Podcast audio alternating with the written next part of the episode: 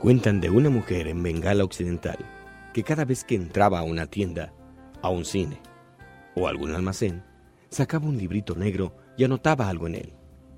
Alguien por fin le preguntó un día, ¿lleva usted una relación de todo lo que gasta? Oh, no, solo llevo una nota de lo que compro, que puedo considerar como lujo, ya sean perfumes o todas esas cosas. ¿Pero para qué utiliza la lista? le preguntó.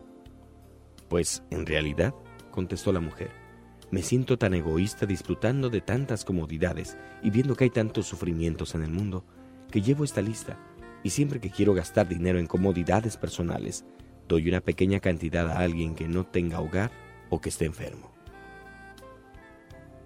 Piensa cuántas veces tú has sido egoísta y solamente piensas en ti. ¿No crees que ha llegado el momento de compartir y dar gracias a Dios por todo lo que tienes?